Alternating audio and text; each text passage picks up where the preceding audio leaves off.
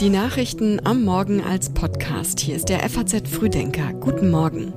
Heute ist Mittwoch, der 27. September. Und hier kommt das Wichtigste für Sie an diesem Morgen. Die Kindergrundsicherung nimmt die nächste Hürde.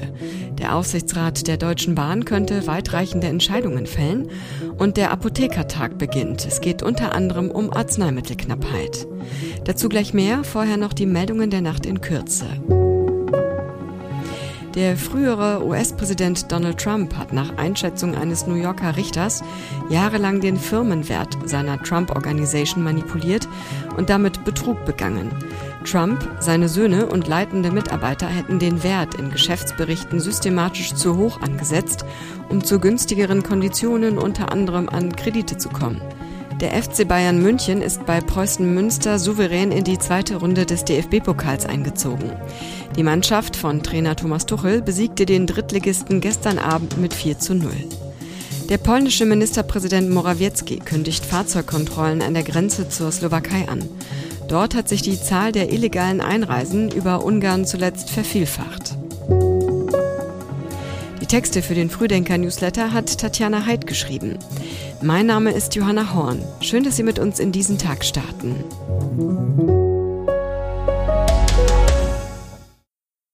Für jedes fünfte Kind in Deutschland beginnt der Ernst des Lebens weit vor dem ersten Schultag, denn jedes fünfte Kind in Deutschland ist armutsgefährdet. Und für jedes einzelne dieser Kinder habe ich in den Verhandlungen um die Kindergrundsicherung gekämpft. Das sagte Familienministerin Lisa Paus vor rund drei Wochen im Bundestag. Es war das Streitthema der Ampel im Sommer. Wie viel Geld soll für die Kindergrundsicherung ausgegeben werden? Heute will die Koalition den Weg freimachen für die Beratungen im Bundestag und Bundesrat. Anfang 2025 soll das Gesetz in Kraft treten. Die staatliche Leistung soll die Kinderarmut in Deutschland bekämpfen. Sie besteht aus zwei Komponenten, einem einkommensunabhängigen Garantiebetrag und einem nach Alter der Kinder und Einkommen der Eltern gestaffelten Zusatzbetrag. Der soll die bisherigen sozialpolitischen Leistungen wie den Kinderzuschlag oder Leistungen aus dem Bürgergeld bündeln. Der Garantiebetrag ersetzt das bisherige Kindergeld von monatlich 250 Euro pro Kind. Noch einmal Familienministerin Paus. Wir holen also so viele, viele Kinder. Wir rechnen mit 5,6 Millionen aus offener und aus verdeckter Armut und allein 1,9 Millionen Kinder holen wir aus dem Bürgergeld. Zu den Versprechen der Kindergrundsicherung gehört auch, dass insbesondere der Zusatzbeitrag leichter zu beantragen sein soll als die Einzelleistungen. Allerdings zeichnet sich ab, dass bedürftige Familien auch weiterhin zu mehreren Behörden gehen müssen. Die zwischenzeitlich in Aussicht gestellte radikale Vereinfachung ist noch nicht in Sicht.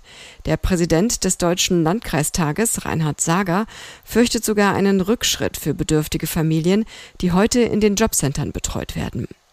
Für das Einführungsjahr 2025 stehen 2,4 Milliarden Euro zur Verfügung, davon 500 Millionen für den Umbau der Verwaltung. Bis zum Jahr 2028 sollen die jährlichen Ausgaben auf rund 5,2 Milliarden Euro für den Bund und etwa eine Milliarde Euro für Länder und Gemeinden steigen. Familienministerin Paus hatte zunächst 12 Milliarden Euro jährlich veranschlagt, war aber am Widerstand von Finanzminister Christian Lindner gescheitert.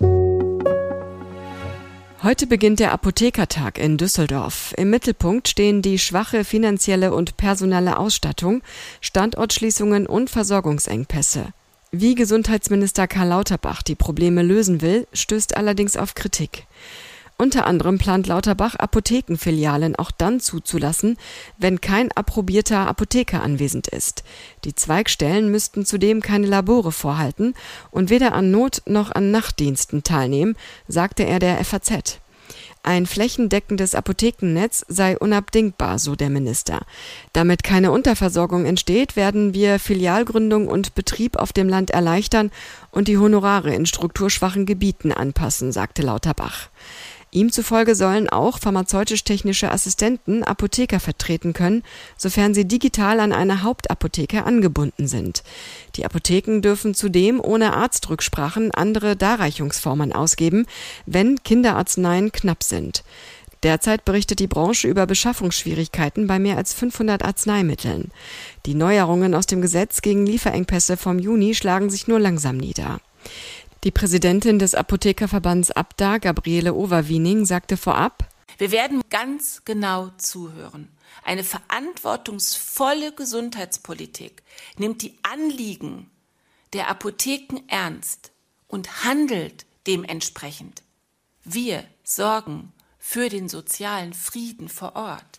Wer will denn tatsächlich die Verantwortung dafür übernehmen, wenn die wohnortnahe ambulante Versorgung im Land zusammenbricht, im ganzen Land? Sie nannte Lauterbachs Pläne eine Kampfansage gegenüber der gesamten Apothekerschaft. Die Neuordnung werde den Apotheken komplett den Boden unter den Füßen wegziehen. Auch aus Protest bleiben etliche Apotheken heute zwischen 13 und 16 Uhr geschlossen. Heute entscheidet der DB-Aufsichtsrat über die Bahnreform. Sie soll Schiene und Betrieb trennen und den Fokus auf das Gemeinwohl legen. Auf der Tagesordnung des Kontrollgremiums steht nach Informationen der FAZ die Verschmelzung der beiden DB-Tochtergesellschaften DB Netz sowie Station und Service zu einer gemeinwohlorientierten Infrastrukturgesellschaft, kurz DB Infrago. Sie soll schon im Januar ihre Arbeit unter dem Dach des DB-Konzerns aufnehmen, aber mit deutlichem Einfluss des Bundesverkehrsministeriums und des Aufsichtsrats. Zentraler Bestandteil der Bahnreform ist die Änderung der Ausrichtung. In Zukunft soll die Bahninfrastruktur in Deutschland nicht mehr rein wirtschaftlich betrieben werden, sondern gemeinwohlorientiert. Damit erhalten Kriterien wie Klimaschutz, Kundenfreundlichkeit und Pünktlichkeit bei künftigen Entscheidungen über das Schienennetz mehr Gewicht. Zugleich soll der Bund größeren Einfluss auf die Bahn haben. Die neue Gesellschaft wird über erheblich mehr finanzielle Mittel verfügen als bisher. Die Ampel stellt der Bahn in den kommenden vier Jahren weitere 40 Milliarden Euro zur Verfügung. Insgesamt können so mehr als 80 Milliarden Euro in das marode Schienennetz investiert werden. Die EU-Kommission will die Zulassung klimaneutraler E-Fuel-Autos neu regeln. Ein jetzt bekannt gewordener interner Entwurf stößt beim deutschen Verkehrsminister auf wenig Gegenliebe. Die FDP hatte Anfang des Jahres ihre Zustimmung zu den neuen europäischen CO2-Grenzwerten, die faktisch auf ein Verbrennerverbot nach 2035 hinauslaufen, von einer Bedingung abhängig gemacht, dass E-Fuel-Autos als emissionsfrei anerkannt werden. Ziel war es, auch weiterhin Fahrzeuge mit Verbrennungsmotor zulassen zu können, sofern sie mit synthetischen Kraftstoffen oder E-Fuels betankt werden können. Der jetzt bekannt gewordene Kommissionsentwurf für die Typenzulassung von E-Fuel-Autos legt die Hürden allerdings höher, als von der FDP erwartet worden war. Die Lieferkette soll von der Herstellung über den Transport bis zum Verbrauch 100 Prozent CO2-neutral sein. Der liberale Bundesverkehrsminister Volker Wissing hält diese Vorgabe für zu strikt. Brüssel umgehe Zusagen, die gegenüber der Bundesregierung gemacht worden seien, beklagte er im Club Hamburger Wirtschaftsjournalisten. Die Staaten sollen im Oktober über den Vorschlag beraten, ein Beschluss könnte im November fallen. Die Schweiz verkauft Leopard 2 Panzer an Deutschland. Das Schweizer Parlament hat dem Transfer zugestimmt. Bedingung ist, dass die Panzer nicht an die Ukraine weitergereicht werden. Der Ständerat hat sich mehrheitlich dafür ausgesprochen, 25 stillgelegte Leopard 2 Kampfpanzer außer Dienst zu stellen und an die deutsche Herstellerfirma Rheinmetall zu verkaufen. Nachdem im Juni bereits der Nationalrat zugestimmt hatte, fehlt jetzt nur noch ein entsprechender Beschluss der Regierung in Bern. Dabei dürfte es sich um eine Formsache handeln. Der Panzerverkauf geht auf eine Anfrage von Wirtschaftsminister Robert Habeck und Verteidigungsminister Boris Pistorius zurück. Sie wollen die Lücken in den Beständen der Bundeswehr und anderer westlicher Streitkräfte schließen, die durch die Abgabe von Leopard 2 Panzern an die Ukraine entstanden sind. Berlin hat zugesichert, die Panzer nicht an die Ukraine weiterzureichen. Die Schweiz sieht daher keine neutralitätsrechtlichen Hindernisse. Und im geschriebenen FAZ Frühdenker Newsletter stellen wir die Frage, kommen stationäre Grenzkontrollen? Die soll Bundesinnenministerin Nancy Faeser vorbereiten wollen. Ziel sei es, das Schleusergeschäft wirkungsvoller zu bekämpfen. Faeser meint offenbar nicht stationäre Grenzkontrollen, wie es sie seit 2015 an der Grenze zwischen Bayern und Österreich gibt. Diese müssten bei der EU-Kommission beantragt werden. Stattdessen plant Faeser verstärkte Kontrollen in der Nähe der Grenze, bei denen die Bundespolizei punktuell direkt an der Grenze Fahrzeuge anhalten kann. Mehr dazu und auch alle anderen Themen aus dem heutigen Frühdenker finden Sie online auf faz.net.